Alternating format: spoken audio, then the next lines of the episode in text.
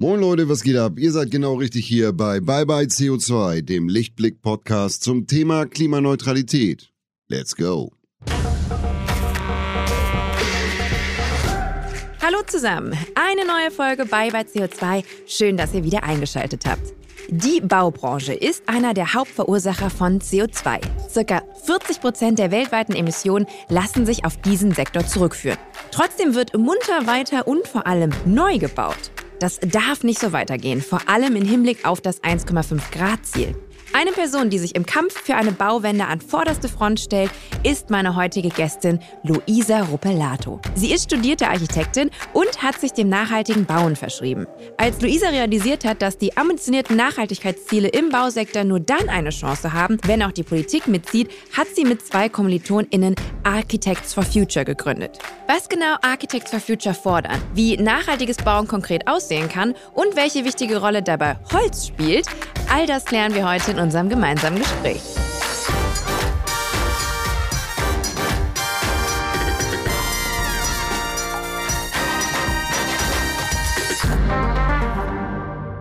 Hallo Luisa, schön, dass du da bist. Hallo. Ähm, ich habe dich ja gerade im Intro schon ganz kurz ein bisschen vorgestellt. Kannst du aber trotzdem noch mal ganz kurz sagen, wer bist du, was machst du? Ja, gerne. Ich bin Luisa Ropelato, ich bin Architektin und habe, jetzt muss ich kurz überlegen, vor dreieinhalb Jahren, so ungefähr in der Zeit nach meinem Studium, äh, mit zwei Kommilitoninnen zusammen die Architects for Future gegründet. Und wir sind auch total begeistert, was sich seither daraus entwickelt hat. Und äh, ja, begleiten das mit, haben dann ein Jahr später noch einen Verein gegründet. Und ja. Genau, Architects for Future, ähm, da will ich gleich nochmal genauer drauf eingehen. Ich will aber ganz kurz mal so zu, zu den, über deine Anfänge sprechen. Ähm, ich persönlich wusste erst spät, was ich beruflich machen möchte. Ähm, wie war das bei dir? Wann wusstest du, ich möchte Architektin werden? War bei mir auch spät tatsächlich. Ich habe ähm, ja so in, in der Abi-Zeit kam das dann, dass ich auch so aus meinen ganzen ähm, Vorlieben zusammen, ich war gut in Mathe, habe aber auch immer schon ein kleines Kreativprojekt laufen gehabt, ob es jetzt Nähen ist, irgendwas basteln oder sonst was. Und äh, dann kam es auch eher so von außen, dass mir gesagt wurde, was denn mit Architektur, das passt doch. Und äh, habe das dann auch äh, ja, so weiterentwickelt. Konnte dann auch bei meinem Onkel, der Lampen baut, da mal mit auf eine Baustelle gehen. Und das war, ja, hat mich auch überzeugt. Er hat mir ein Praktikum vermittelt und so kam das dann, dass ich mich auch in dem Praktikum total wohlgefühlt habe als Architektin. Also ich bin auch einfach wirklich gerne Architektin. Äh, wo hast du denn studiert, wenn ich fragen darf? Ich habe in Aachen studiert. Ah, in Aachen. Ich komme da aus der Gegend. Ähm, sag mal, wurde der Aspekt Nachhaltigkeit äh, und ich würde jetzt mal sagen, so die Herausforderungen der Zukunft, Stichwort Klimawandel, ähm, wurde das im Rahmen deines Studiums schon thematisiert? Mm, kaum. Das ist auch ein großer Kritikpunkt, den wir so als Architects for Future äußern.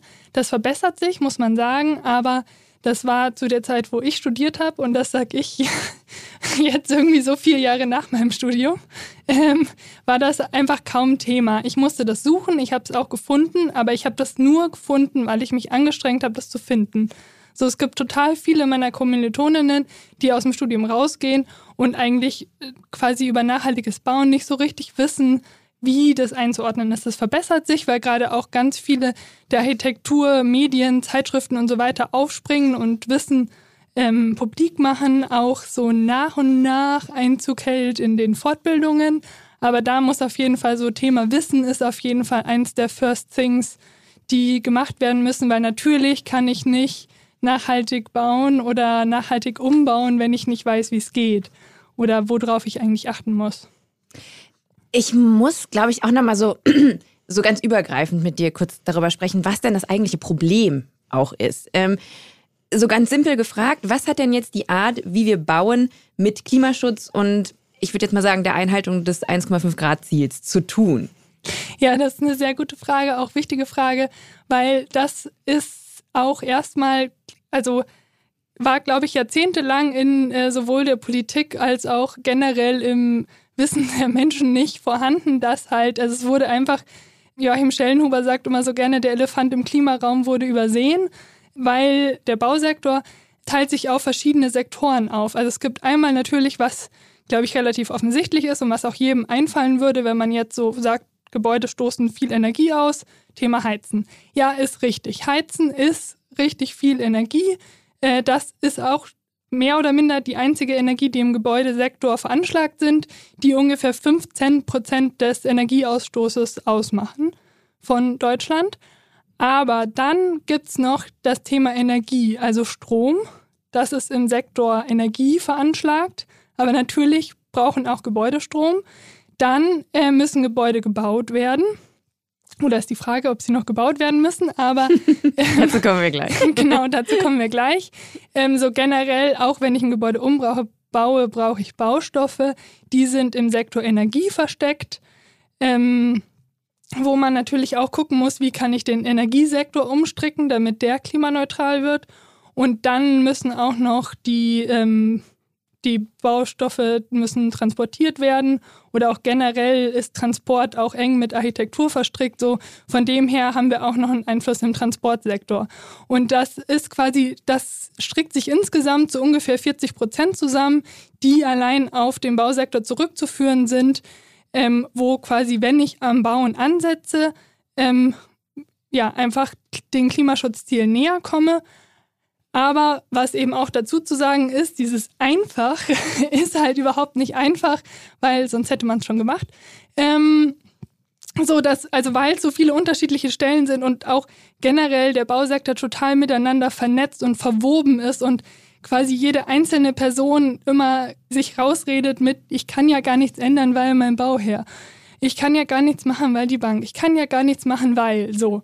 Und äh, dass da einfach sich ähm, anzunähern, aufzulockern, zu gucken, was es für Möglichkeiten gibt. Was glaubst du denn, ist einer der Hauptgründe, warum es alles so ein bisschen, naja, so ein bisschen so alteingesessen, verstaubt, unflexibel ist, wenn du jetzt gerade sagst, dass man ähm, sich immer so einredet, da gibt es jetzt so viele Hürden, wenn man das jetzt nachhaltiger machen würde?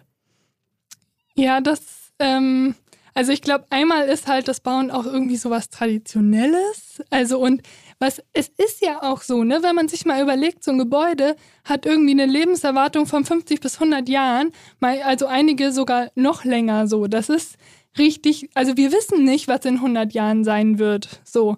Und also wir können es ungefähr ahnen und wir wissen auch schon, einige Sachen wissen wir einfach ganz deutlich, nämlich, dass wir CO2 einsparen müssen und dass wir dann natürlich auch jetzt schon, also dass da ja auch Gebäude eigentlich ein Vorreiter sein müssen, weil die noch so lange stehen werden und wir dann natürlich auch schon bestimmte Dinge vorsehen müssen und dann quasi jetzt zu sparen, damit ich jetzt in diesem Moment eine größtmögliche Rendite habe, natürlich umso fragwürdiger wird, wenn man eben da den ganzen Lebenszyklus anschaut, was eben auch äh, eine äh, unserer Forderungen ist, dass wir den Lebenszyklus von Gebäuden betrachten. Ja, tatsächlich ist ein Thema, das mir persönlich, ich habe dir gerade schon Vorfeld erzählt, dass ich tatsächlich auch gerade plane, mir ein kleines Haus zu kaufen, ein bestehendes Haus. Ähm, und da habe ich jetzt auch viel, ne, weil bei mir geht es auch gerade um das Thema Darlehen und so weiter, Kostenstruktur. Und du sagst, ein Problem ist eben, dass man, in meinem Fall ist es ja so, dass ich da bestenfalls die nächsten 50 Jahre drin leben möchte. Ähm, aber natürlich wird ja sehr, sehr viel auch gerade Geld gemacht mit Immobilien. Und da wird dann drauf geschaut, wie kann ich es kostengünstig jetzt erstmal so umsetzen. Ist mir ja irgendwie egal, wie dann im Endeffekt der, der ähm, ähm, wie sagt man, absolute Fußabdruck dann von diesem, von der Immobilie, von dem Gebäude halt aussieht. Ähm, wie wertest du das denn? Und gibt es da vielleicht auch Vorurteile, die man gegenüber nachhaltigem Bau hat, dass man jetzt sagt, pff, das ist halt viel zu teuer, das kann ich mir gar nicht leisten? Ja, da gibt es ganz viel aufzuräumen. Aber erstmal vielleicht zu dem konkreten Beispiel. Da du da selbst drin wohnen wirst, äh, wirst du ein gewisses Interesse dran haben, dass bestimmte Sachen auch gut funktionieren. Das ist ja ganz oft auch nicht gegeben. Dann ähm, ähm, wird das erstmal gebaut von dem Investor, von dem Projektentwickler. Das wird dann äh, vermutlich äh, verkauft an jemanden, also an eine Betreibergesellschaft. Und also so von dem her sind da auch die Ketten sehr lang. Und dann gibt's halt irgendwie MieterInnen, die da drin wohnen und die dann tagtäglich damit zu kämpfen haben, dass irgendwie da ein Fenster eingebaut wurde, was vielleicht nicht so gut funktioniert, was relativ schnell schon ähm, nicht mehr so funktioniert, wie es funktionieren sollte, dass da günstige Bodenbeläge drin sind, dass da im Zweifelsfall ähm, Bodenbeläge drin sind, die Schadstoffe ausstoßen oder auch, also so, ja, generell Schadstoffe ist ein Thema. Da hat natürlich jemand, der am Anfang das Projekt entwickelt und dann verkauft, überhaupt keinen, also Bezug letztendlich zu, ne? Weil ähm, die Person wird dann nachher nicht drin wohnen, wird nicht von den Schadstoffen betroffen sein. Und das ist aber was, was eigentlich auch also bekannt sein muss, damit man sich halt auch gegen wehren kann, damit man auch äh, sich dafür einsetzen kann.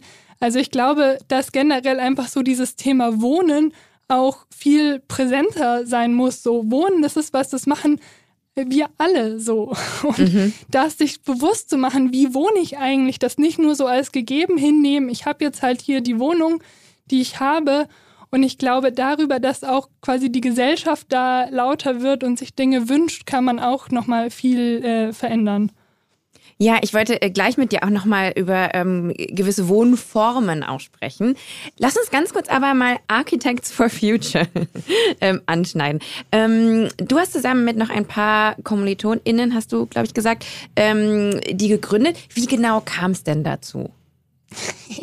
Wir waren äh, auf einer Konferenz in äh, Berlin und haben im Nach, also haben da, da auf der Konferenz äh, total ähm, oder vielleicht generell nochmal vorausgesagt, so haben also uns zusammen im Studium schon damit, äh, also im, mit dem Thema beschäftigt, waren auf einer Exkursion äh, in Südafrika, wo es auch um nachhaltigen Städtebau geht. So waren auf jeden Fall sensibilisiert für das Thema, hatten auch unsere Masterarbeiten entsprechend gewählt. Das äh, ist immer ein freies Thema, das man sich selbst stellen kann, äh, dass wir eben auch so in dem Bereich gelegt hatten und deshalb schon quasi auch vorher viel Wissen hatten und waren dann auf dieser Konferenz und haben total, also tolle Sachen gehört, wo auch irgendwie einfach schon Sachen möglich sind, wo Lösungen sind, wo irgendwie Dinge recycelt werden können und wie das so alles funktioniert und waren so, boah, krass, so wie, wie kriegen wir das denn in die Umsetzung? Wir hatten auch alle irgendwie schon mal in einem Architekturbüro gearbeitet und festgestellt, da, da ist das gar keine Realität. So wie äh, kriegen wir das denn jetzt zusammen? Und haben dann und auch so die Überlegung, was machen wir denn jetzt in unserem Berufsleben?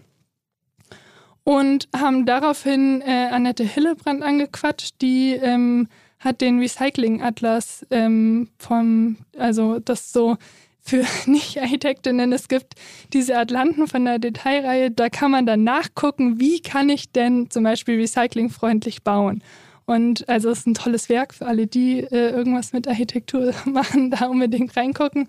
Ähm, und haben sie angesprochen, so quasi, was können wir denn machen? So, wir sind äh, drei Absolventinnen, was können wir denn machen, um äh, die Welt zu verändern, sozusagen?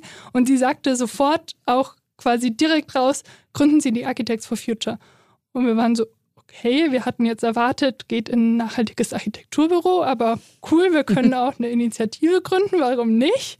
Und das hat sich irgendwie, waren erstmal so ein bisschen taken aback, aber haben dann auch irgendwie das angenommen und auch dann einfach gemacht, weil wir dachten so, ja stimmt, das muss einfach in die Öffentlichkeit, man muss darüber sprechen, ähm, auch einfach quasi ein Netzwerk bilden und haben dann total schnell festgestellt, dass, also wir sind ja wahnsinnig schnell gewachsen so, was glaube ich auch einfach halt daran liegt, dass Menschen auch fast wie drauf gewartet haben, dann auch aufspringen zu können auf den Zug, äh, mitzuziehen, auch selber Bock hatten, aktiv zu werden und deshalb auch irgendwie all diese Projekte entstehen konnten, die wir schon verwirklichen konnten. Dieser Podcast wird präsentiert von Lichtblick. Für alle Neukundinnen gibt es mit dem Code Podcast50 einen 50-Euro-Bonus auf alle Lichtblick Strom- und Gasprodukte. Für eure klimaneutrale Energie für zu Hause und unterwegs. Den Code könnt ihr auf lichtblick.de einlösen. Weitere Infos dazu findet ihr in den Show Notes. Warum sagst du denn, ist denn dieses Netzwerken und das Miteinander verbinden unter ArchitektInnen so wichtig bei dem Thema? Weil man sich ja alleine, also wenn man dann in, im Architekturbüro sitzt, in seinem Alltagsjob. den du ja auch hast, ne? du arbeitest auch, habe, auch ja. in einem klassischen Architekturbüro in Bremen. Genau. Ja.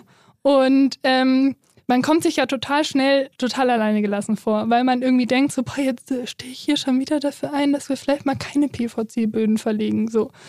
Und äh, also so quasi, warum mache ich das denn eigentlich? Und dann kann man sich halt dann doch nochmal austauschen und stellt fest, boah, andere machen das auch und die haben die und die Argumente, boah, damit versuche ich es auch mal. Mhm. Oder auch so generell zu sehen, wie man auch an Projekte rangehen kann, was andere Büros für, ähm, für Strategien fahren. Also so bei mir im Büro ist es der Fall, dass äh, meine Chefs mich eigentlich eingestellt haben, so mit so, ach ja, Nachhaltigkeit finden wir ganz cool. Wir wussten nie so richtig, wie wir das mit unserem Job verbinden. Ähm, so und stellen wir doch mal Luisa ein, dann wird die uns schon sagen, was wir zu tun haben, sozusagen. Ähm, das funktioniert, also ist aber also es ist total schön, dass die so entgegengekommen sind, was aber halt ja auch nur funktioniert, wenn das ganze Büro dann dahinter steht und es da auch einen Willen gibt. Aber ich glaube, das ist irgendwie schon auch eine Methode, ne? wenn halt quasi junge Architektinnen das Wissen mitbringen und wissen, deshalb ist es so wichtig, dass das in die Unis, in die Lehrpläne reinkommt, wenn die dann kommen und quasi das theoretische Wissen haben, das ist bei uns jetzt eben auch immer, dass ich ja das theoretische Wissen mitbringe, aber meine Chefs natürlich schon oder auch das Büro viel mehr Bauerfahrung haben und dann, wie man zusammen rausfindet, wie man äh, da Wege gehen kann und was Optionen sein können und wie man eben auch, also das ist natürlich ein Thema, wie man auch eine Bauherrenschaft überzeugt, ähm, die dafür Geld in die Hand nehmen muss. Das ist halt auch das, wo ich immer so ein bisschen drum bitte, dass man das halt nicht zu groß werden lässt, diesen ersten Schritt zu groß werden lässt, weil ganz oft sind es total kleine Dinge, die auch gar nicht auffallen. Mhm. Äh, wir haben das jetzt zum Beispiel in einem Umbauprojekt, da hatten wir ähm, eine Treppe, die eigentlich, also so eine Stahltreppe, die eigentlich an der Stelle wir nicht mehr gebraucht haben. Und dann habe ich gesagt, so ja, komm, wir können die doch aber hinten in der Werkstatt verwenden.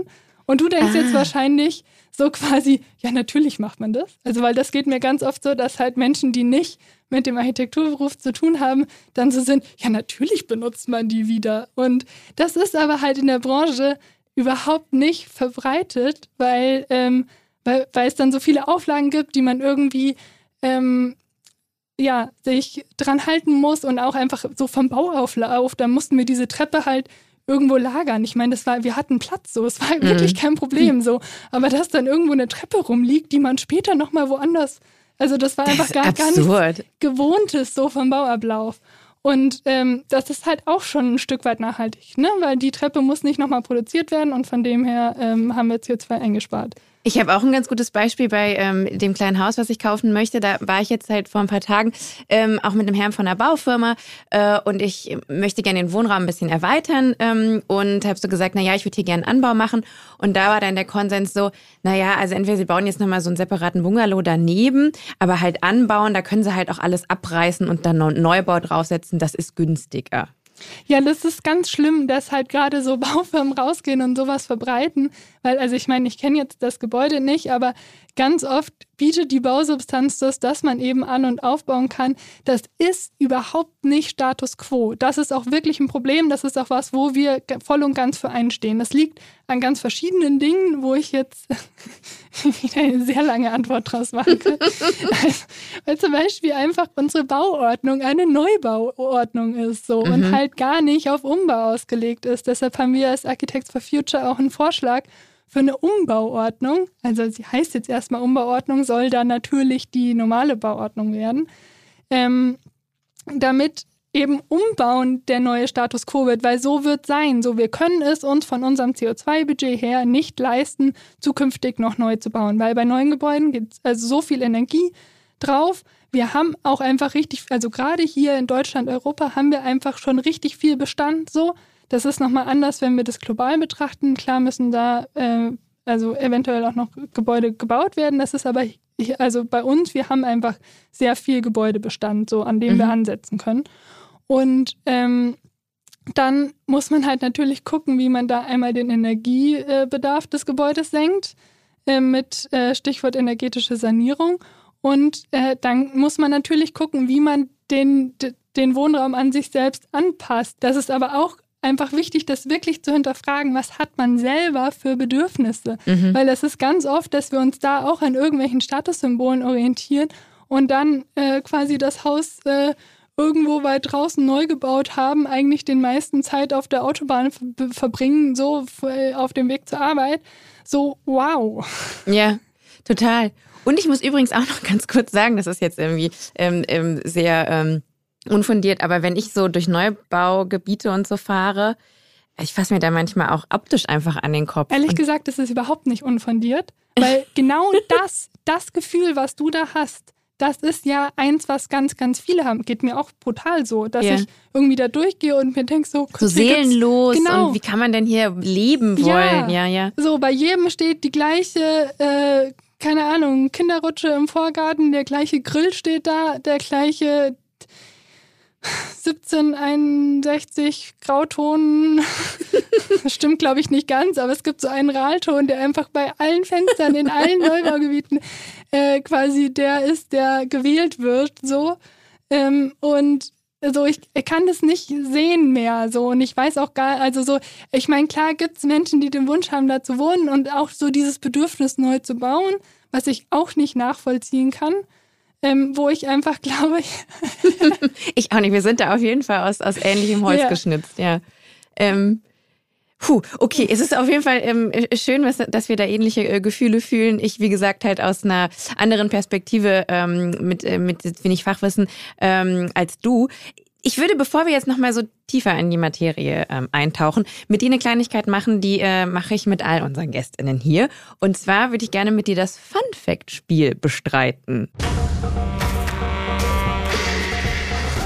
Der Faktencheck. Kurz zur Erklärung. äh, Wir haben hier eine Rubrik, ähm, die nennt sich das Fun Fact Spiel. Und ähm, ich würde dir jetzt drei Fragen zum Thema nachhaltiges Bauen stellen und gebe dir verschiedene Antwortmöglichkeiten. Und ähm, du musst lediglich die richtige herauspicken. äh, bin ich mal gespannt. Frage Nummer eins. Es ist bekannt, dass circa 55,8 Prozent des Müllaufkommens Bau- und Abbruchabfälle sind, also aus der Baubranche stammen. Und um das jetzt nochmal weiter zu verdeutlichen, wie viele Tonnen Müll sind das eigentlich? A. 229.000, B. 229 Millionen oder C. 2,29 Milliarden Tonnen. Hm. Ich habe ja in meinem Bio-Abi gesagt, dass 100 Bienen in einem Bienenstock leben. so qualifiziert bin ich für diese Antwort.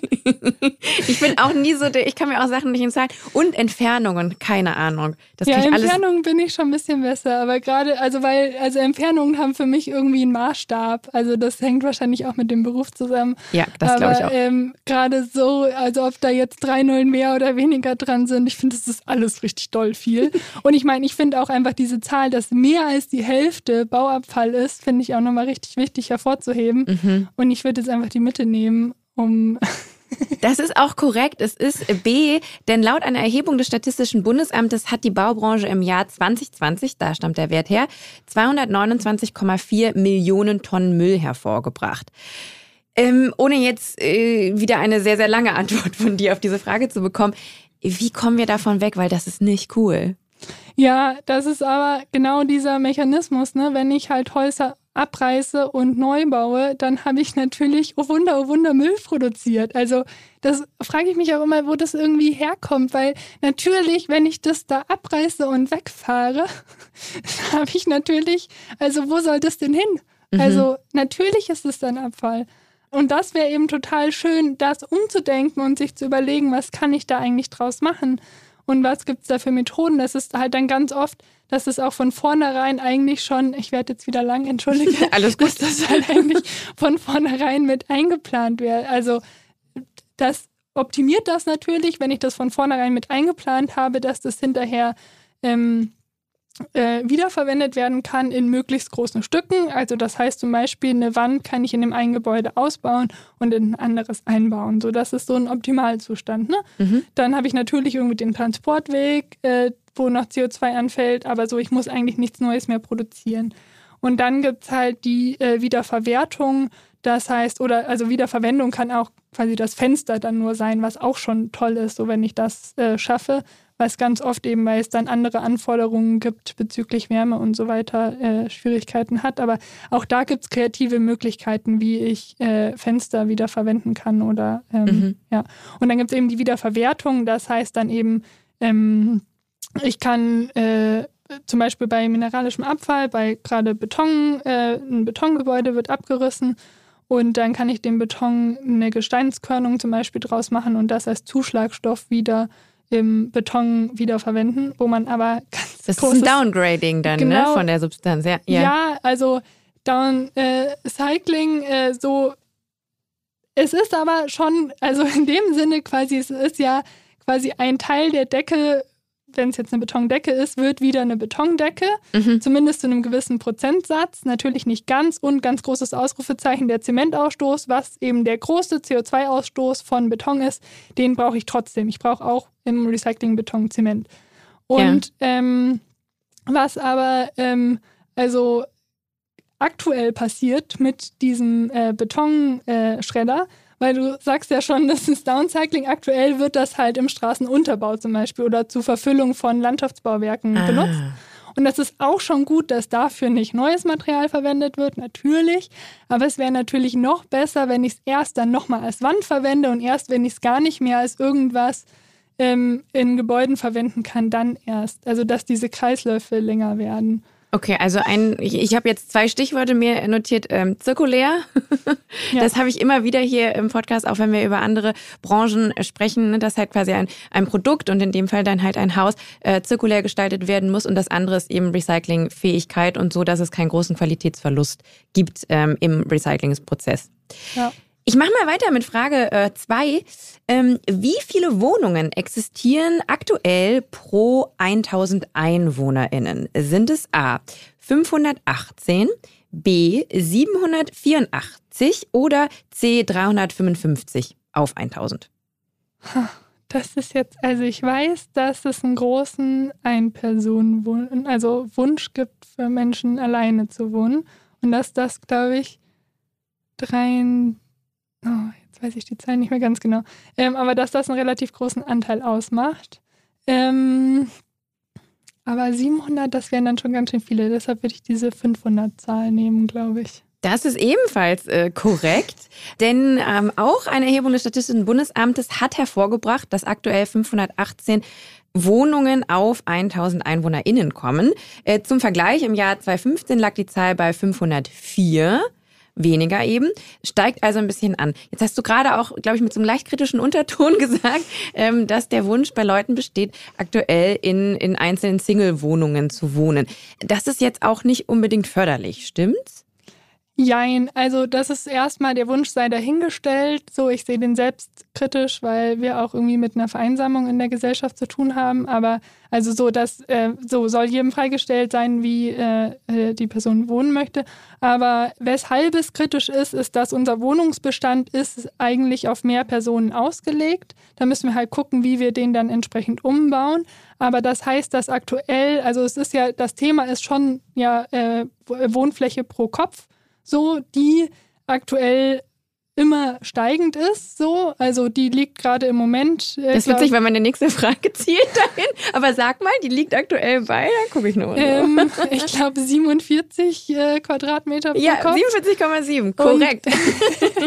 es ist quasi steigend auf 54 für, also bis 2030 prognostiziert. Wow, okay. Und das liegt eben daran, dass halt dann Personen alleine, und das sind nämlich, glaube ich, die Zahl, die mir eben für die einen Personen im Kopf waren, das sind dann nämlich 63 Quadratmeter pro Kopf, die durchschnittlich eine Ein-Personen, also Haushalt hat, was aber daran liegt, die hätten schon oft gerne einen kleineren Wohnraum, aber den gibt es einfach nicht, weil der Wohnungsbestand eben hauptsächlich ähm, größere Wohnungen sind, die dann eben von Personen alleine bewohnt werden und deshalb ist da der, die Quadratmeterfläche pro Kopf so groß. Und das ist aber natürlich dann, also das wird halt dann problematisch, ne? weil auf den Quadratmeter Wohnfläche pro Kopf kann ich den Energieausstoß, Heizkraft, all das zurückführen. Auch ähm, ja, sowas wie, also der Raum muss ja auch erstmal geschaffen und umbaut werden, so. Und ähm, genau, wenn den dann eine Person belegt, dann können den nicht mehrere Personen belegen. Und da ist halt dann die Frage, wie man auch unseren Wohnungsbestand so herrichten kann, dass er eben zu unseren Lebensformen passt, dass eben Wohnungen geteilt werden. Oder man da guckt, dass man äh, ja, die Grundrisse schafft, die äh, gewünscht sind. Da würde ich gleich gerne noch mal ein bisschen genauer drauf eingehen, auch so ein bisschen halt über Vorzüge in der Stadt zum Beispiel auch sprechen.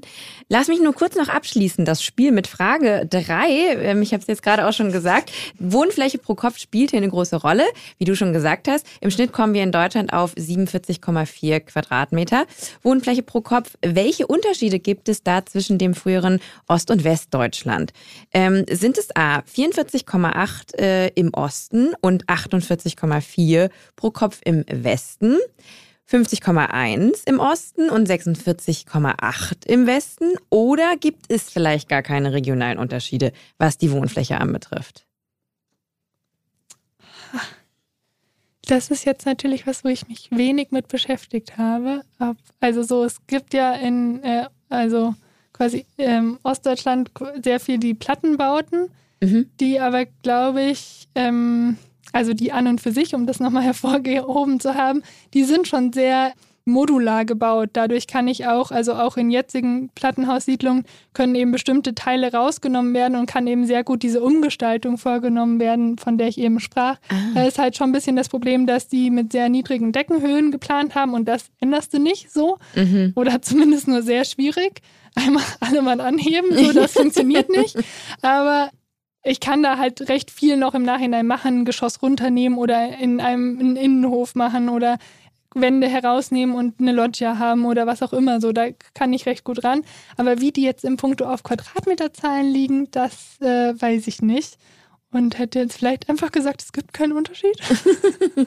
ähm, witzigerweise habe ich einen, ich habe einen äh, Freund, der ist in der ehemaligen DDR groß geworden und ähm, die Mutter von ihm hat mir viel Geschichten von damals erzählt und auch eben ein bisschen, ähm, also die, der, der hat noch einen Bruder, also waren damals zu viert, wie man sich so organisieren musste, ähm, weil zur damaligen Zeit natürlich irgendwie in eine größere Wohnung ziehen, wenn du dann Nachwuchs bekommst, das musste dann erstmal angemeldet werden und da musste man dann irgendwie warten. Ähm, ich, ich selber, du hörst heraus, ich, ich, ich komme halt ähm, aus Westdeutschland, deswegen ähm, bin ich mit den ganzen Prozessen damals äh, zur DDR-Zeiten nicht so vertraut, aber die waren es halt einfach gewohnt, auch als Familie zusammen auf wenig Platz zu wohnen.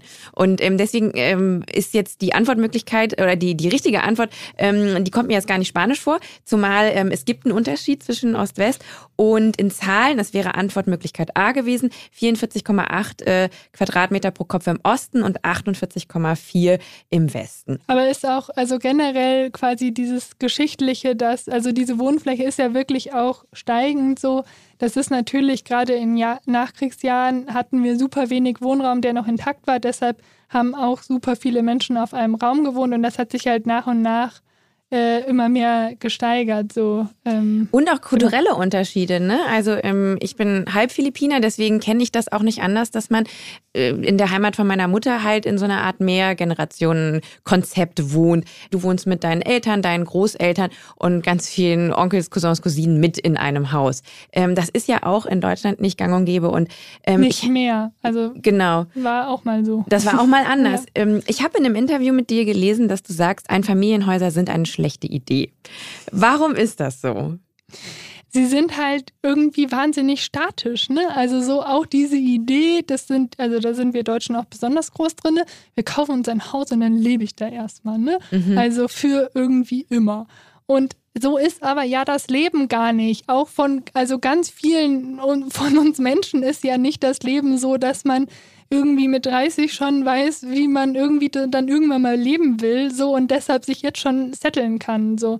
Also so, es ändert sich ja total viel. Und ich meine, ein Familienhaus ist für eine Familie noch irgendwie halbwegs sinnvoll, weil wir dann noch halbwegs bei einer vernünftigen Wohnfläche pro Kopf rauskommen. Aber ist halt dann gerade, wenn die Kinder ausziehen, überhaupt nicht mehr sinnvoll. Dann mhm. habe ich da zwei Menschen, die auf viel zu großem Wohnraum wohnen und wo eben auch in der Erhebung rausgekommen ist, dass halt gerade, weil jetzt so viele Menschen eben in den Einfamilienhäusern als älteres Paar oder auch teilweise schon alleine wohnen, ähm, das auch so viel von der Wohnfläche ausmacht. Also unser äh, Wohnflächen äh, äh, pro Kopfanteil steigt über das Alter, also deutlich, mhm. so dass die, also dass es halt irgendwo bei 100, 120 Quadratmeter liegt dann im Alter, weil man halt dann in so einem Einfamilienhaus alleine wohnt. So und das ist der Durchschnitt, ne? Also und dann ähm, das aber ja gar nicht mehr genutzt werden kann. Teilweise gibt es da eine Treppe, wo ich nicht mehr hochkomme, weshalb ich nur noch unten bin. Und also wie man da auch quasi Modelle finden kann, ähm, dass dann die obere Etage vielleicht vermietet werden kann, ähm, wie ich das Haus trennen kann, wo, wie ich bestimmte Räume trennen kann. Ähm, wie ich auch eine Barrierefreiheit hergestellt kriege. Und das ist, glaube ich, was, wo wir uns mit beschäftigen müssen. Also was eben auch jetzt gerade eben so ist, weil halt die ganzen Babyboomer in das Alter reinrutschen werden. Mhm. So, wo wir uns halt dann mit beschäftigen müssen, auch so eben als Gesellschaft. Also wie wir das machen. Und da ist halt auch ganz wichtig, dass man sich damit beschäftigt, bevor man dann zu alt dafür ist.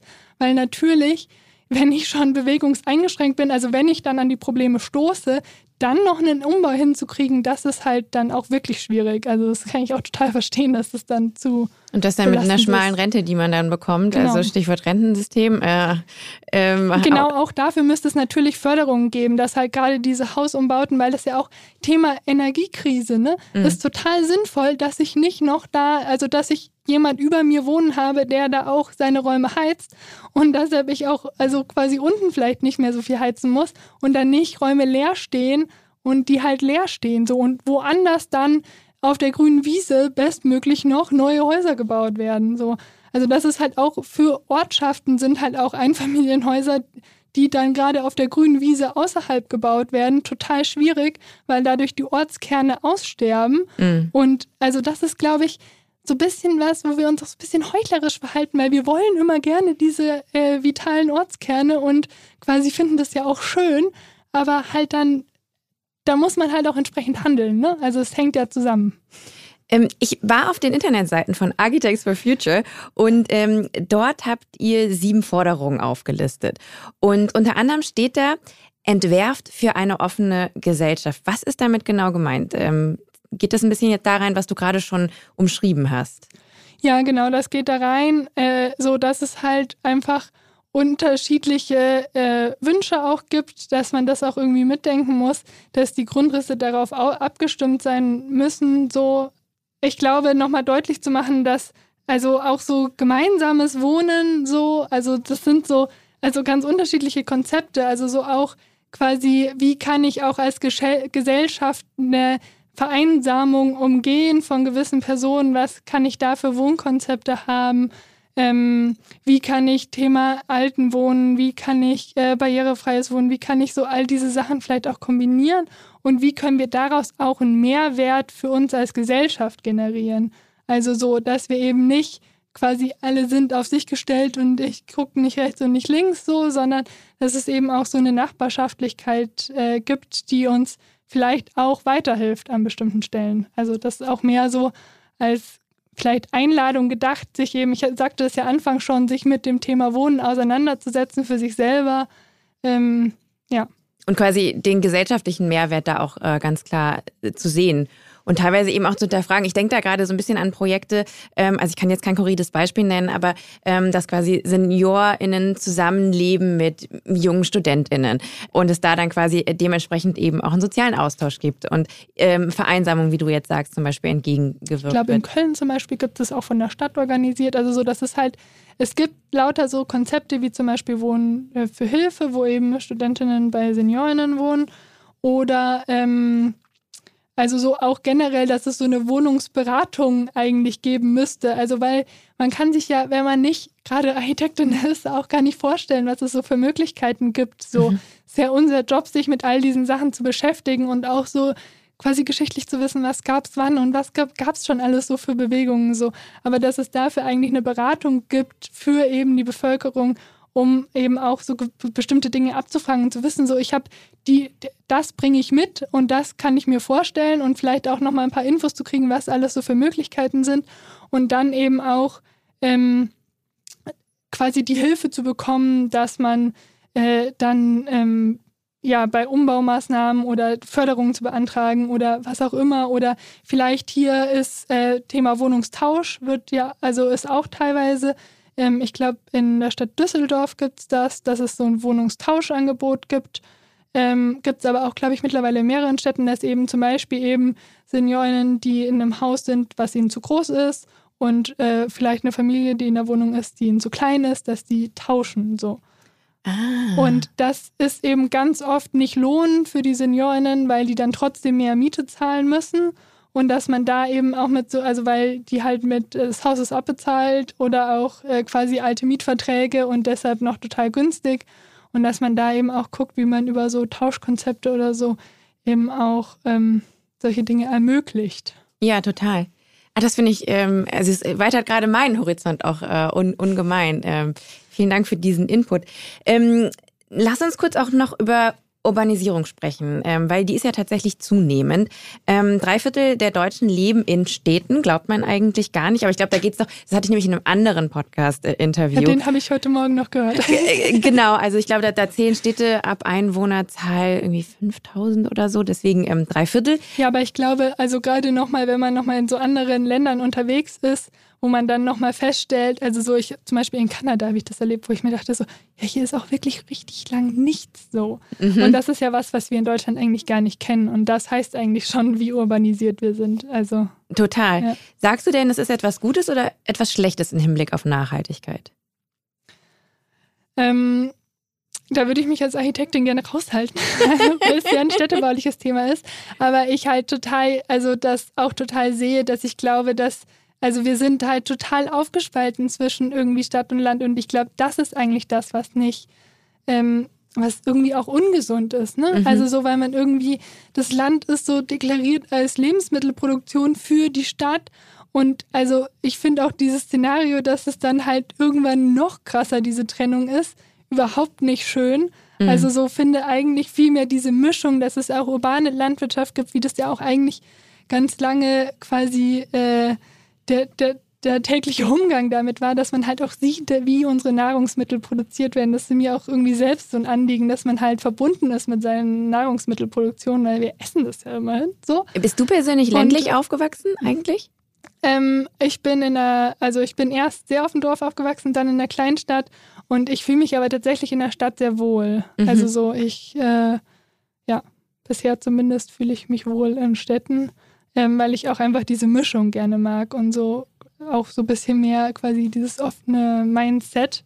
Ähm, was aber, glaube ich, auch so quasi diese Mischung uns eigentlich generell gut tun würde, weil auch manchmal vielleicht man in der Stadt zu schnell vorangeht und so ein bisschen eine Gelassenheit äh, da auch gut tun würde. Also ich glaube, so generell so von so Stadtlandschaften oder es gibt da ja ganz viele Begriffe, die so in diese Richtung gehen, ähm, wir eigentlich gesunder unterwegs wären. Ich finde es super spannend, dass du auch immer wieder tatsächlich über den psychologischen Aspekt ja sprichst. Ne? Ich dachte, okay, ich treffe jetzt hier heute eine Architektin und es geht halt hier irgendwie um irgendwie Baustoffe und, ähm, und Zahlen oder äh, weißt du, um, um, um, um Regularien oder irgendwas, aber du redest immer wieder auch über mentale Gesundheit und wie äh, gesund oder gut es für uns als Gesellschaft wäre, ähm, Dinge und die Art, wie wir leben und wohnen, zu hinterfragen. Ja, ich meine, 90 Prozent unserer Zeit verbringen wir in Innenräumen. Mhm. Und also natürlich ist auch der Job von Architektinnen, Räume für Menschen zu schaffen. Ne? Und also das ist, glaube ich, auch so was, was vielleicht wir als Architektinnen auch gewohnt sind, dass wir natürlich immer die Menschen mitnehmen müssen, für die wir das bauen. Und äh, ja, natürlich ist mir das auch ein Anliegen, dann in einem Podcast das auch so zu erklären, dass, äh, dass alle verstehen können, weil das ja total wichtig ist. Weil man kann sich ja nur für was einsetzen, worüber man Bescheid weiß. Aber ein Wort, was du eben auch in den Mund genommen hast, war Statussymbol. Und ich habe mich ein bisschen auch mit dem Architekturbüro auseinandergesetzt, bei dem du ähm, aktuell arbeitest und angestellt bist in Bremen. Und ähm, ihr habt da schon auch relativ große äh, KundInnen. Ähm, jetzt bist du, haben wir eben schon ein bisschen drüber gesprochen, Beraterin für nachhaltiges Bauen. Ähm, Macht ihr oder machst du quasi die AuftraggeberInnen eben auf den Aspekt der Nachhaltigkeit aufmerksam oder ist es auch mittlerweile schon so, dass die halt mit diesem Thema auf euch zukommen? Ähm, beides so ein bisschen, aber also es ist hauptsächlich, bin ich eigentlich fürs Büro, dass ich eben auch, ähm, wir haben dieses Jahr zum Beispiel eine Schulung, habe ich vorbereitet für ähm, meine Kolleginnen und habe dann immer, also es waren, also ein Termin kommt noch, aber insgesamt sind es acht Termine ähm, wo ich dann immer so eine äh, Dreiviertelstunde, Stunde eben über ein bestimmtes Thema äh, referiere und wir danach in eine Diskussion darüber gehen, um einfach auch diesen Austausch zu fördern. Ne? Also so, weil natürlich äh, nützt es nichts, wenn nur ich das Wissen habe, weil die Kolleginnen sind in ihren Projekten und ich kann ja auch nicht in jedem Projekt gleichzeitig sein und dann eben da so selber auch zu wissen, worauf kann ich achten oder was äh, können wir machen. Ähm, Genau, aber es äh, gibt gerade auch äh, ein Projekt, wo es eher auch von Seiten der Stadt dann also eine hohe Nachhaltigkeit gefordert wurde und äh, dann somit auch äh, der Bauherr das mitgeht und dann eben auch das Architekturbüro Antworten darauf äh, haben muss, um dann den Auftrag gut erfüllen zu können. Also, Aber weil die Vorschriften jetzt bekommen haben oder tatsächlich aus einem eigenen Interesse heraus? Ähm, da war schon, äh, glaube ich, die Vorschriften ein großer ähm, quasi ah. Faktor, das voranzudrücken. Also das ist schon auch nochmal so mit äh, in Blickrichtung äh, Politik.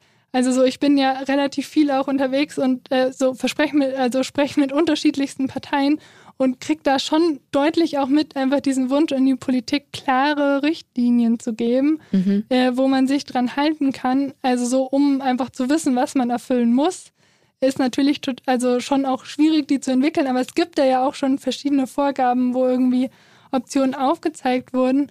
Und äh, ja, und ich glaube, gerade so im Feld Architektur verschanzen wir uns auch immer hinter eben die Regularien, die du eben angesprochen hast, die natürlich äh, wenig Spaß machen.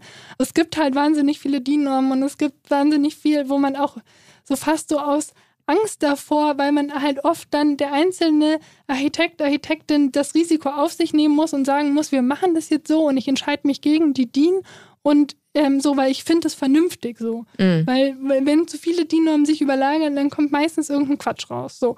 Und dass man da einfach, also vielleicht auch in so eine ähm, gemeinsame Haftung reinkommt. Also dass wir wirklich, ich glaube, man muss einfach sich verständlich machen, dass wir diese Klimakrise hinkriegen müssen. Also so, also nicht natürlich, also hinkriegen ist schwierig formuliert, dass wir die, dass wir die das abwenden. Genau. Und also so, dass wir CO2 einsparen müssen, wo wir es nur können und dass wir das als Gesellschaft hinkriegen müssen. So, und dass wir, wenn wir uns dann in einzelnen Haftungen von einzelnen Architektinnen hinter verschanzen, dann funktioniert es nicht. Also so da auch quasi müssen wir einfach mal alle Regularien shaken, die, die gegen, also die Klimakrise agieren, einfach mal außer Kraft setzen. Glaubst du, dass die Politik auch, ähm, was eben äh, deren Unbeweglichkeit, nenne ich es jetzt mal, angeht, auch ein bisschen im wirtschaftlichen Interesse handelt? Ja, natürlich. Natürlich gibt es irgendwie Lobbyverbände, die viel stärker aufgebaut sind, als äh, wir das so sind. Also wo wir so langsam, also wir sind ja auch in Gesprächen mit der Politik, ne? Also so, aber das hat sich jetzt halt aufgebaut und das ist auch total wichtig, dass halt da auch nochmal aus einer anderen Richtung eben eine Beratung stattfindet. So, was es für andere Optionen gibt wo wir auch also wirklich oft wirklich als Expertinnen angefragt sind. Ganz oft stellt man dann auch fest, es lag eh schon auch in der Schublade von den PolitikerInnen und das war, also ist gar nicht das wahnsinnig Neues, was wir erzählen, aber einfach auch nochmal die Bestärkung, das wirklich auch zu machen und dass das gut für uns ist. Mhm. Das ist, glaube ich, total wichtig. Und das ist natürlich auch, wenn das dann von der breiteren Bevölkerung kommt, noch wichtiger. Also so, wir wollen das für unsere Zukunft. Ich will mit dir gleich auch noch mal ein bisschen über Baustoffe sprechen, aber ähm, daran anlehnt, weil das jetzt gerade so ein bisschen zum Thema Politik noch passt, ähm, was ich auch immer wieder in Gesprächen hier, auch äh, bezüglich anderer Branchen, mitkriege, ist, dass auch sehr viel immer so auf gestrige Branchen gesetzt wird. Ne? Also wenn es da um Wirtschaftlichkeit geht und dabei aber auch außer Acht gelassen wird, dass es auch, dass auch neue Wirtschaftszweige möglich sind, wenn man halt mal umdenkt und das anders macht. Ähm, siehst du da auch Potenzial? Ja, natürlich. Also gerade wenn man jetzt so über ähm, zum Beispiel Holzbau nachdenkt, wo es aktuell auch wahnsinnig viele Regularien gibt, irgendwie im Punkto Brandschutz. Also natürlich, Holz ist erstmal irgendwie ein brennbarer Baustoff, hat aber auch also eine Schicht, die erstmal verkohlt und dann bleibt der innere Kern bestehen. So. Mhm. Von dem her sind da auch Dinge in den Griff zu kriegen und der ist auch schon, also wir wissen eigentlich, wie wir das in den Griff kriegen und trotzdem trauen wir es uns noch nicht so richtig. Also gerade in Deutschland, da sind andere Länder schon viel, viel weiter. Also gerade was diese Regularien im Holzbau angeht. Aber also, um das nochmal zu zeigen, wie grandios dieser Holzbau ist. Also, wir haben, Holz kann CO2 speichern und wir müssen aktuell CO2 aus unserer Atmosphäre rauskriegen. So. Wenn ich dann das Holz verbaue in einem Gebäude, das Gebäude steht für 50 bis 100 Jahre, so was Geileres kann ich eigentlich nicht machen. Ne? Dann ist das einfach in dem Gebäude gespeichert, ohne dass ich irgendwelche Carbon Capture and Storage oder sonst was Dinge installiert habe. Ich habe total einfach eigentlich CO2 aus der Atmosphäre rausgenommen. Und ähm, da glaube ich die Wichtigkeit auch nochmal, also das auch zu verstehen, was das eigentlich bedeutet. So bei einem anderen, also wenn ich das irgendwie mauere oder mit Beton mache, dann habe ich immer mineralisches Material, was, ähm, was ich aus der Umwelt entnehme und was eigentlich quasi die Ressource mehr oder minder vergeudet ist. Klar kann ich die auch äh, auf eine Art wiederverwenden, aber eben dieses, es stößt halt auch erstmal CO2 aus und zwar auch deutliches, also gerade Beton hat einen sehr hohen CO2-Ausstoß so und den kann ich einmal quasi umgehen mit dem Holz und auch noch zusätzlich CO2 speichern.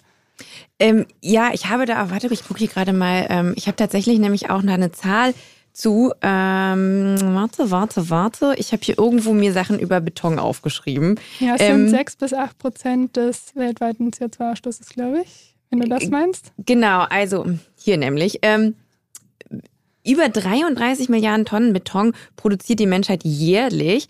Entsprechend stammen knapp 10 Prozent aller, alles, aller Kohlendioxid, das ist grammatikalisch ein richtiger Satz, entsprechend stammt 10%, ja, okay. allen Kohlendioxid, das der Mensch ausstößt, aus der Betonherstellung. Das ist absolut verrückt. Und ich habe auch noch...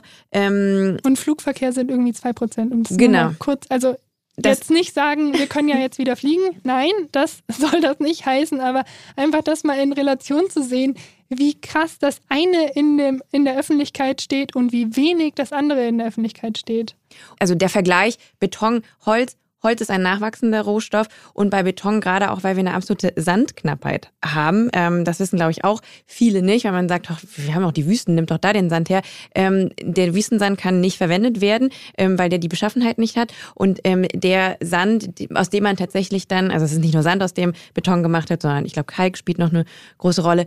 Ähm, und das wird ja dann alles auch noch zusammengepresst und geht auch noch diverse chemische Prozesse irgendwie. Also ja, genau, es gibt einen chemischen Prozess, der eben im Zementbrand äh, äh, entsteht, wo äh, chemisch eben CO2 frei wird, was mhm. auch nicht zu vermeiden ist. So, es ist ja ganz oft, kann ich durch, weil ich dann mit Erneuerbaren ähm, quasi handhabe, kann ich ganz viele Dinge umgehen. Das kann ich hier tatsächlich super schwierig. Hier kann ich also wirklich dann mit Carbon Capture and Storage arbeiten, aber sonst, also müssen Technologien entwickelt werden. So, ich glaube auch, dass äh, da viel möglich ist in der Forschung, so weil diese Zahlen sind ja jetzt auch der Industrie bekannt und die muss sich natürlich irgendwie bewegen, damit äh, das quasi weiterhin funktioniert.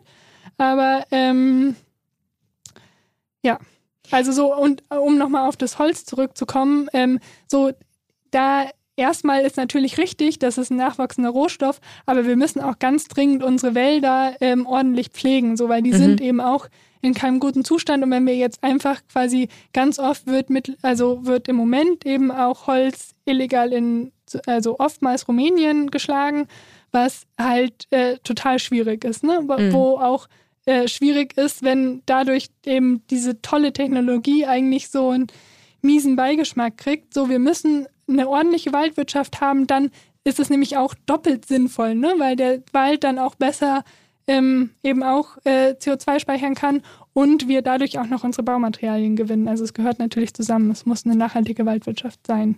Verstehe, da bin ich komplett bei dir. Ähm, wenn wir nochmal ganz kurz zu, zu Beton zurückspringen wollen, wie wichtig ist denn CO2-Bepreisung? Ja, also natürlich. Ne? Also mhm. das ist natürlich ein großer Motivator.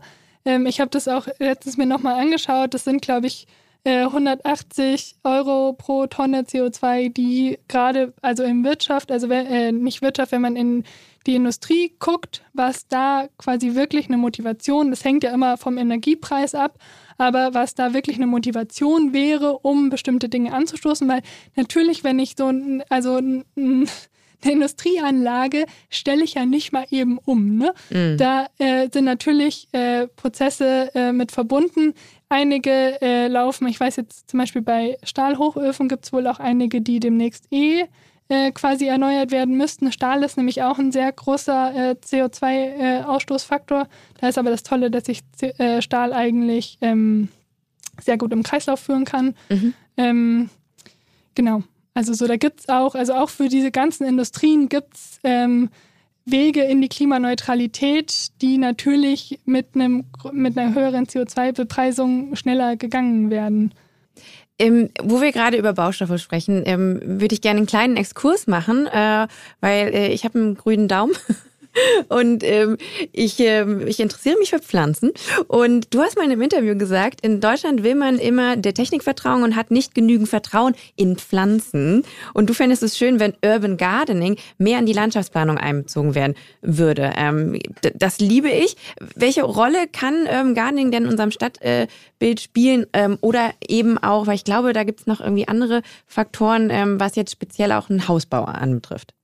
Ja, also ich erlebe es halt zum Beispiel, dass, also bei uns, ähm, also wenn wir große Wohnanlagen bauen, dann macht immer ein Landschaftsplanungsbüro die äh, Außenanlagen und also da werden halt dann irgendwelche Sträucher hingebaut, die halt für überhaupt niemanden irgendeinen Mehrwert haben. So, ne? Und ich kann halt so einen Sichtschutz auch in der Johannisbeerhecke machen. Oder ich, dann gibt es auf jeden Fall Methoden so. Also so, wo ich halt einfach ähm, so quasi, wir haben irgendwie diese Lebensmittelproduktion so vollkommen getrennt von der Stadt und nehmen, also greifen jetzt nur noch auf irgendwelche Pflanzen zurück, die irgendwie scheinbar hübsch sind. Also ich finde sie nicht hübsch, aber das ist ja Geschmackssache. Also so, wo ich aber auch, wenn das halt dann auch wenigstens irgendwie irgendwelche Blüten sind, die noch für Insekten irgendwie mhm. ähm, hilfreich sind, so dass man auch einfach da guckt, wie, wie kann ich ein Objekt quasi mehrfach nutzbar machen. Also dass da auch noch die Insekten was von haben, dass auch ein Sichtschutz ist, es vielleicht auch noch Landwirtschaftsproduktion. Also ich glaube nicht, dass man jetzt große quasi äh, Apfelproduktionen oder was auch immer äh, in der Stadt hinkriegt, aber einfach das sichtbar zu machen, wie wächst eigentlich der Apfel, ist, glaube ich, total wichtig. Auch einfach, ähm, ja, um das auch so wertschätzen zu können, was ist das eigentlich, ähm, was wir da essen, so. Okay, gibt es sonst noch irgendwelche Einsatzmöglichkeiten, jetzt beispielsweise von, von Bepflanzung zu sagen, wenn man das und das macht, dann gibt es einen Windschutz und deswegen muss man jetzt, keine Ahnung, das nicht, das Gebäude nicht so doll dämmen äh, oder äh, solche Geschichten? Genau, dann, also gibt es äh, Dachbegrünung, was mhm. äh, auch super, also was gerade hier in Hamburg gibt es eine sehr äh, gute ähm, Gründachstrategie, so was, ähm, also Städte erhitzen sich äh, mehr als das Umland, ist ja auch irgendwie logisch. Aber gerade wenn das eben Flachdächer mit Bitumendach sind, was ja auch äh, so ein dunkles Material ist, die sind immer irre heiß im Sommer. Mhm. Und wenn ich die eben bepflanze, dann haben die eben auch einen kühlenden Effekt. Das gleiche gilt auch für Fassaden ähm, ist immer, ähm, also aber da gibt es auch Systeme, so es ist halt ein bisschen aufwendig, wie ich dann Bewässerung und sowas hinkriege. Mhm. Aber auch dafür äh, gibt es Systeme und da habe ich natürlich auch diesen kühlenden Effekt. Verstehe. Ähm, ich würde mit dir gerne nochmal so ein ganz anderes Themenfeld äh, anschneiden. Auch so ein bisschen aus meiner, ich habe es gerade eben ja schon angesprochen, ähm, ein bisschen so aus meiner persönlichen äh, aktuellen Geschichte heraus. Ähm, ich bin, wie gesagt, gerade in der Überlegung oder dabei, mir ein ganz kleines Häuschen zu kaufen und ähm, versuche gerade schon so ein bisschen zu zeichnen, wie jetzt dann mein kommendes Jahr aussehen wird, ne? wenn ich da quasi modernisiere oder vielleicht auch einen Anbau mache, ähm, der, nicht wirtschaftlich ist, wie ich ja erfahren habe. Ich habe so ein bisschen dann überlegt, ne? also so ich bin dann ja vermutlich Bauherrin ne? und ähm, auch habe schon so überlegt, werde ich da eigentlich ernst genommen dann? Äh, von HandwerkerInnen zum Beispiel und so weiter. Ähm, was ich eben mit dir jetzt besprechen will, ist das Thema Fem Feminismus in der Baubranche. Wie sind denn da so deine persönlichen Erfahrungen und wie kriegen wir Themen wie Sexismus in der Baubranche weg? Wie kriegen wir hin, dass technische Expertise und handwerkliches Geschick von weiblich gelesenen Personen anerkannt wird? Weil da muss ich sagen, jetzt durch meine ersten Erfahrungen, die ich jetzt gemacht habe ähm, bei diesem Projekt, dass, also ich wünschte, ich hätte einen Penis. Ich bin ganz ehrlich. Ich kann es so richtig voll und ganz nachvollziehen. Ich erlebe, also ich habe auch äh, dieses Jahr eine Baustelle äh, geleitet. Also es ist tatsächlich so, dass ich eigentlich weitgehend die einzige Frau auf der Baustelle war. Also mhm. es war mal eine äh, Praktikantin beim Rohbauer mit dabei oder irgendwie so was gab es schon mal. Aber äh, sonst war ich äh, tatsächlich eigentlich die einzige Frau auf weiter Flur. Und äh, bei einigen Vorarbeitern ist es quasi total normal auch so. Die haben irgendwie, haben dann ja auch gemerkt, so ich weiß, was ich da äh, erzähle und ähm, ja, konnten mich irgendwie gut ernst nehmen und wir haben irgendwie Absprachen getroffen. Aber dann gibt es natürlich auch, ich weiß einmal, wurde ich irgendwie von den Trockenbauern so hergewunken, so sie wollten mal ein Foto mit mir machen, haben dann sie ihr Handy rausgeholt ich einfach die nur fragend okay. angeguckt habe und weitergegangen bin. Also so, weil, und er hatte noch irgendwie so rausgebracht, I want a show. So äh, quasi, ah. er wollte zeigen, dass jetzt hier quasi die Architektin eine Frau ist. Und ich war so ein bisschen so, super weird, ich gehe jetzt weiter. Ja. Aber also so, das passiert natürlich auch irgendwie so in so einer Situation, wo man eh schon irgendwie gucken muss. Also, wo, also auf einer Baustelle musst du wahnsinnig viel auf dem Schirm haben. Das sind oft total kleine Sachen, die quasi an und für sich genommen nicht kompliziert sind, aber du musst ganz viele kleine Sachen irgendwie auf dem Schirm haben und die noch mit irgendwem absprechen. Mhm. Dann eh quasi auch ein Territorium, wo ich mich nicht super selbstsicher fühle. Und dann kommt noch sowas dazu, wo ich irgendwie dann angesprochen werde, ob ich nicht ein Foto machen kann. äh, nein. Wie gehen wir denn damit um oder wie, wie können wir da, ja, wie kann sich das in eine bessere Richtung entwickeln? Ja, ich, also, ich also glaube auch gerade so, was das Handwerk angeht, wird sich da viel tun. Das gerade auch so ähm, in, in diesem Umschwenk auf, dass wir nicht mehr neu bauen, sondern dass wir eigentlich umbauen, muss natürlich auch das Handwerk andere Dinge leisten können, so. Und ähm, da, glaube ich, bieten dann auch eben, also so gerade das, also es ist ja schon dieses Thema körperliche Arbeit, wo halt äh, ja schon quasi generell Männer einfach schwerer heben können und so weiter. Mhm. Ähm, also die physischen Gegebenheiten, Gegebenheiten, ja, ja. Genau. Also so und wo ähm, also so, wo sich aber, denke ich, auch Dinge wandeln werden, dadurch, dass wir eben auch äh, bestimmte Unterstützung haben, dass es irgendwie serieller wird, dass eigentlich viel mehr auch vorgeplant wird und äh, dann äh, Dinge eben zusammengesteckt werden. Und äh, ja, wo glaube ich schon auch, also es eh einen Wandel geben wird, wo es auch einen Wandel geben muss, weil äh, ganz oft, also so es gibt einen Fachkräftemangel im Handwerk, ne? Mhm. Ganz oft finden wir auch, also müssen wir super viele Leute anschreiben, alle sind voll, so weil äh, quasi eigentlich gerade es zu viele Aufträge gibt, so und man dann irgendwie noch super verhandeln muss, bis man irgendwo dazwischen geschoben wird. Also so, ich glaube, da wird sich auch einiges wandeln. Ähm, aber auch natürlich dadurch, dass das Handwerk attraktiver gemacht werden muss. Ne? Also so, dass, äh, ja, ist auch, glaube ich, so ein äh, gesellschaftliches Thema. Und vielleicht auch ein politisches? Ja, natürlich. Also so spielt ja immer zusammen. Also yeah. gerade auch ja, also da auch das Ausbildungssystem angesprochen, ähm, was sich da wandeln muss. Äh, ja, wo es ja, glaube ich, auch, also wo da auch die Frage ist, wo man, e, wie man da eben andere Geschlechter mehr anspricht, weil das, glaube ich, auch ganz schön hart ist, wenn man dann da erstmal in der Lehre steckt. Mhm. Ähm, ja, habe ich selber nicht erlebt, aber ja. Jetzt haben wir so viel Negatives irgendwie angeschnitten. Ähm, ich, weil wir uns ein bisschen dem Ende auch äh, äh, nähern und ich immer gerne auch so mit so einem positiven Gefühl aus äh, äh einem Podcastgespräch rausgehe. Hast du irgendwie so ein, so ein, so ein Beispiel für so einen eindrucksvollen, nachhaltigen Bau, so ein Best Practice Beispiel? Äh, wir verwenden ja mittlerweile äh, sehr gerne das Wort Good Practice Beispiel. Good Practice, okay. Weil ich glaube, das ist total wichtig, dass wir uns von diesem Perfektionismus irgendwie weggehen. Also so, Voll. dass es sind gerade super viele Stellschrauben, die irgendwie gestellt werden müssen in der Baubranche und wo quasi auch noch super viel experimentiert werden muss. Und es gibt für alle möglichen Beispiele, also wenn jetzt kreislaufgerechtes Bauen, da, also dann gibt es zum Beispiel das Recyclinghaus in Hannover, um jetzt mal ein Beispiel mhm. zu nennen. Es gibt aber auch in äh, Zürich das Baubüro Incito, was total tolle Projekte macht, eben immer mit im Umkreis geschaut, wo was für Baumaterialien kriege ich zusammen. So, das, das sind die Richtungen. Dann gibt es äh, Bauwerksbegrünung, das Rathaus in Venlo zum Beispiel, ähm, wo es äh, eine große Fassade mit Bauwerksbegrünung gibt. Dann ähm, gibt es aber auch also so quasi so ähm, Wohnkonzepte, die so eine Gemeinschaftlichkeit haben. Da gibt es zum Beispiel die Kalkbreite in Zürich, was so ein genossenschaftliches Wohnprojekt ist, wo es eben äh, verschiedene Clusterwohnungen gibt und einfach auch so verschiedene Haushaltstypen, die irgendwie quasi ähm, ja auch auf eine Art getestet werden. Ne? Zusätzlich gibt es, es über einer Tram, also einem Tramdepot, von dem her kein neuer Flächenverbrauch, was auch ja total vorteilhaft ist und eben der Kompromiss, dass also die, die ähm, Pflicht, sage ich jetzt mal, ich habe eigentlich noch ein anderes Wort gesucht, dass man kein Auto besitzt. Also mhm. so quasi auch solche Dinge, die halt dann schon von jetzt eben da der Genossenschaft gelebt werden.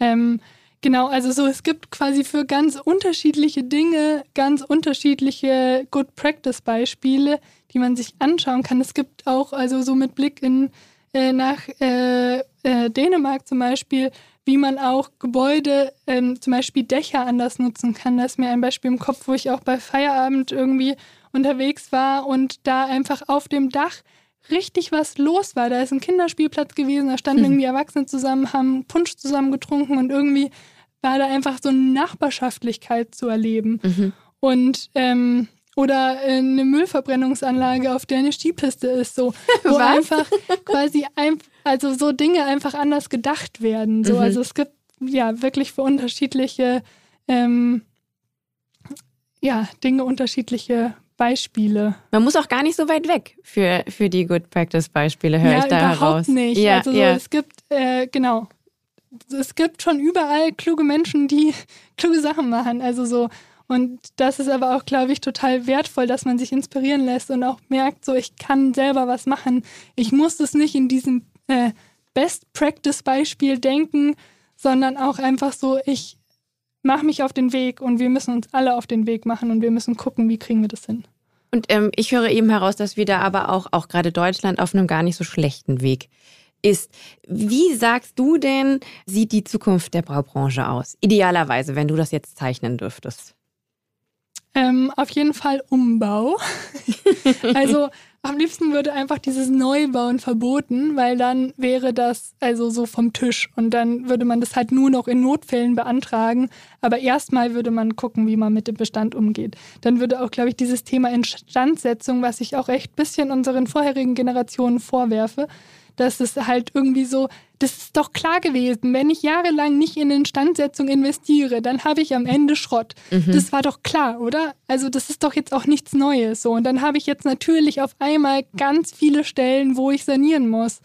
Und ähm, ja, das ist jetzt auch, glaube ich, ich habe, glaube ich, jetzt schon sehr oft gesellschaftliche Aufgabe gesagt, aber auch das ist halt, also ja, einfach was, wo wir vor einer Herausforderung stehen, weil es an ganz vielen Stellen anfällt, dass eben auch einige Gebäude ähm, schrittweise runtergewirtschaftet sind und wir jetzt das halt sehr teuer ist, die zu sanieren, aber wenn man die beständig instand gehalten hätte, wäre das nicht so schlimm gekommen. So.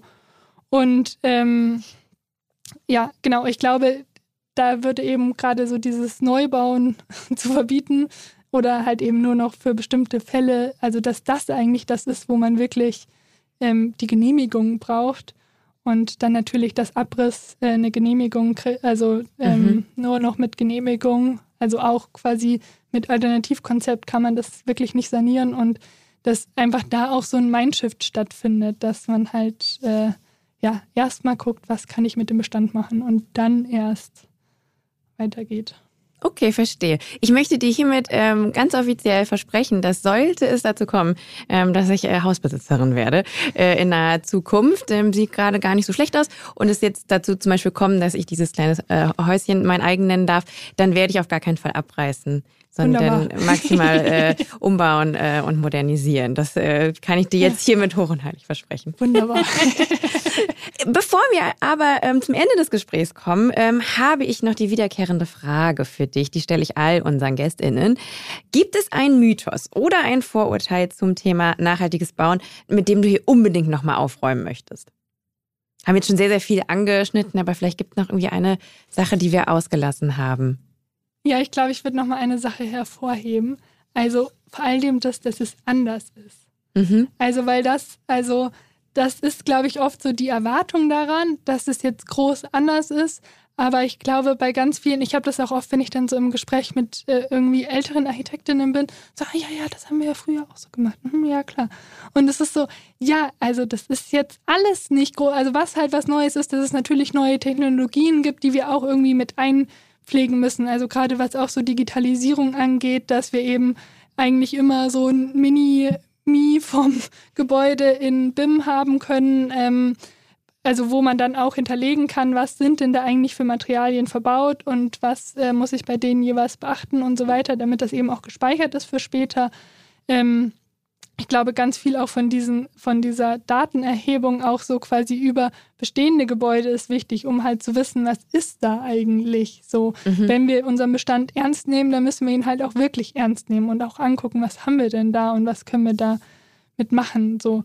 Ähm, ja, Also so, ich glaube, ganz viel ist auch einfach schon, also ist auch so ein Stück weit vielleicht so ein Menschenverstand wieder mhm. ähm, walten zu lassen und ähm, vielleicht ein bisschen einen Schritt zurückzugehen, ruhiger zu werden. Und also ich glaube, es ist nicht groß anders. Also so. Es ist natürlich verstehe. irgendwie ein Mindshift, aber ich glaube auch, dass die Architektur vielleicht nicht zwingend anders aussehen wird. So, aber der Kern ist anders. Darf ich dir noch äh, dich äh, mit einem plumpen Argument noch ganz kurz mit so einem ja, mit so einem Vorurteil ganz kurz noch äh, konfrontieren. Wenn du jetzt sagst, es, es darf nicht mehr neu gebaut werden, es soll nicht mehr neu gebaut werden und umgebaut werden, sind dann die ArchitektInnen in Zukunft arbeitslos? Nein. okay, gut, ich schon fast gedacht. Weil, also ja auch dieser Umbau, also du erlebst es jetzt ja selber bei deinem Haus, mhm. dass du dir eigentlich ja jemanden wünschst, der dir Vorschläge macht, der also auch quasi eine Person, die die Ahnung davon hat, die quasi einfach einmal verschiedene Entwürfe dir aufzeigt, das und das ist möglich, vielleicht quasi ebenerdige Erweiterung, obendrauf eine Erweiterung, was auch immer, einmal guckt, was auch mit dem Baurecht zusammenpasst und weil es halt das Alltagsgeschäft ist, weiß, was, was es da alles zu beachten gibt, was es für Materialien gibt und so weiter und dann du einen Vorschlag hast und dann eben entscheiden kannst. Und so all diese Umbaumaßnahmen müssen natürlich auch begleitet werden. Mhm. Also in, de in dem Szenario werdet ihr ja wahrscheinlich dann sogar noch mehr gebraucht. Ja, also ich glaube auch gerade, dass also auch also wir müssen ganz dringend unseren Gebäudebestand energetisch sanieren. Mhm. Wirklich ganz dringend. Wir haben im Moment eine Sanierungsrate von irgendwie 1% jährlich und wir müssen auf 4% jährlich, um das 1,5 Grad Ziel zu erreichen. Die Bundesregierung strebt aktuell 2% an. So, was aber auch schon nicht erreicht wird. Ne? Mhm. Also so, da muss einfach auch, also natürlich auch über Förderungen, aber auch über, also so, dass es Beispiele gibt, die Bock machen. Mhm. Also so, weil jeder, also alle Menschen, die ich kenne, die nicht ähm, Architektur studiert haben, stellen sich unter einer energetischen Sanierung, und ich kann es auch völlig verstehen, immer dieses Wärmedämmverbundsystem vor. Und ah ja, nee, dann habe ich ja diese tiefen Fensterbänke und die finde ich ja nicht so schön. Ja, kann ich verstehen, finde ich auch nicht schön. Also so, aber das ist ja nicht die einzige Methode, wie ich eine energetische Sanierung durchführen kann. Und das mhm. einfach auch, ich glaube, das ist auch von, da haben wir Architektinnen vielleicht auch so ein Feld so ein bisschen liegen lassen und das irgendwie der Energieberatung überlassen. Und das ist total quasi in Zahlen versunken, dass man jetzt nur noch einen bestimmten Wert erreichen möchte und mehr wird eigentlich auch nicht geguckt. Und äh, das ist auch, glaube ich, so, also wo es hoffentlich Bewegung gibt. Also weil wir das einfach viel mehr jetzt machen müssen und es dann da hoffentlich auch passende Methoden gibt. Es gibt da auch schon so serielles Sanieren, wo einfach quasi die Wand davor gestellt wird, auch mit einer ganz schönen Vorhangfassade dann. Also so, es gibt da auch schon Methoden. Das, äh, ja. Ich habe mir auf jeden Fall ein paar, paar Notizen gemacht, die ich Schön. dann bei mir einschließen lassen werde. Ähm, Luisa, vielen, vielen Dank für dieses wirklich tolle und inspirierende Gespräch. Also, wie gesagt, für mich war das total horizont erweitert und macht auf jeden Fall immer, immer weiter. Ähm, vor allen Dingen mit Architect for Future. Und ich hoffe, dass die Bauwende dann ganz, ganz, ganz bald kommt und das Neudenken auf jeden Fall sehr, sehr bald stattfindet. Ja, wunderbar. Ich hoffe das auch sehr. Auch äh, vielen Dank fürs Gespräch. Hat mir auch große Freude bereitet. Dankeschön. Liebe HörerInnen, Mittlerweile durfte ich im Rahmen dieses Podcasts ja schon mit vielen ExpertInnen aus den verschiedensten Branchen sprechen. Und ich finde es immer wieder erstaunlich, wie ähnlich und vergleichbar die Probleme sind, wenn es ums Thema Nachhaltigkeit geht. Die Angst vor dem Um- und Neudenken, vermeintliche Kostenersparnisse, veraltete Regularien und so weiter. Und ich fand die Stahltreppe, die Luisa am Anfang unseres Gesprächs erwähnt hat, mal wieder ein sehr, sehr schönes Beispiel. Luisas Idee der Wiederverwendung wurde von ihren KollegInnen erstmal als absurd aufgenommen. Und warum? Weil so eine Treppe bisher immer entsorgt wurde. Weil die ja dann irgendwo lagern muss und an die Gegebenheiten an einem anderen Einsatzort angepasst werden müsste und so weiter. Genau solche veraltete Denkmuster müssen wir aufbrechen. Oder wie Luisa so schön sagt, wir müssen anfangen, unseren Menschenverstand zu nutzen, wenn wir die Klimakrise in den Griff kriegen wollen. Wenn auch ihr einen Beitrag dazu leisten möchtet, die Klimakrise zu bändigen und euch informieren wollt, dann klickt euch gerne mal durch alte Folgen dieses Podcasts. Bis dahin, bleibt sauber und tschüss!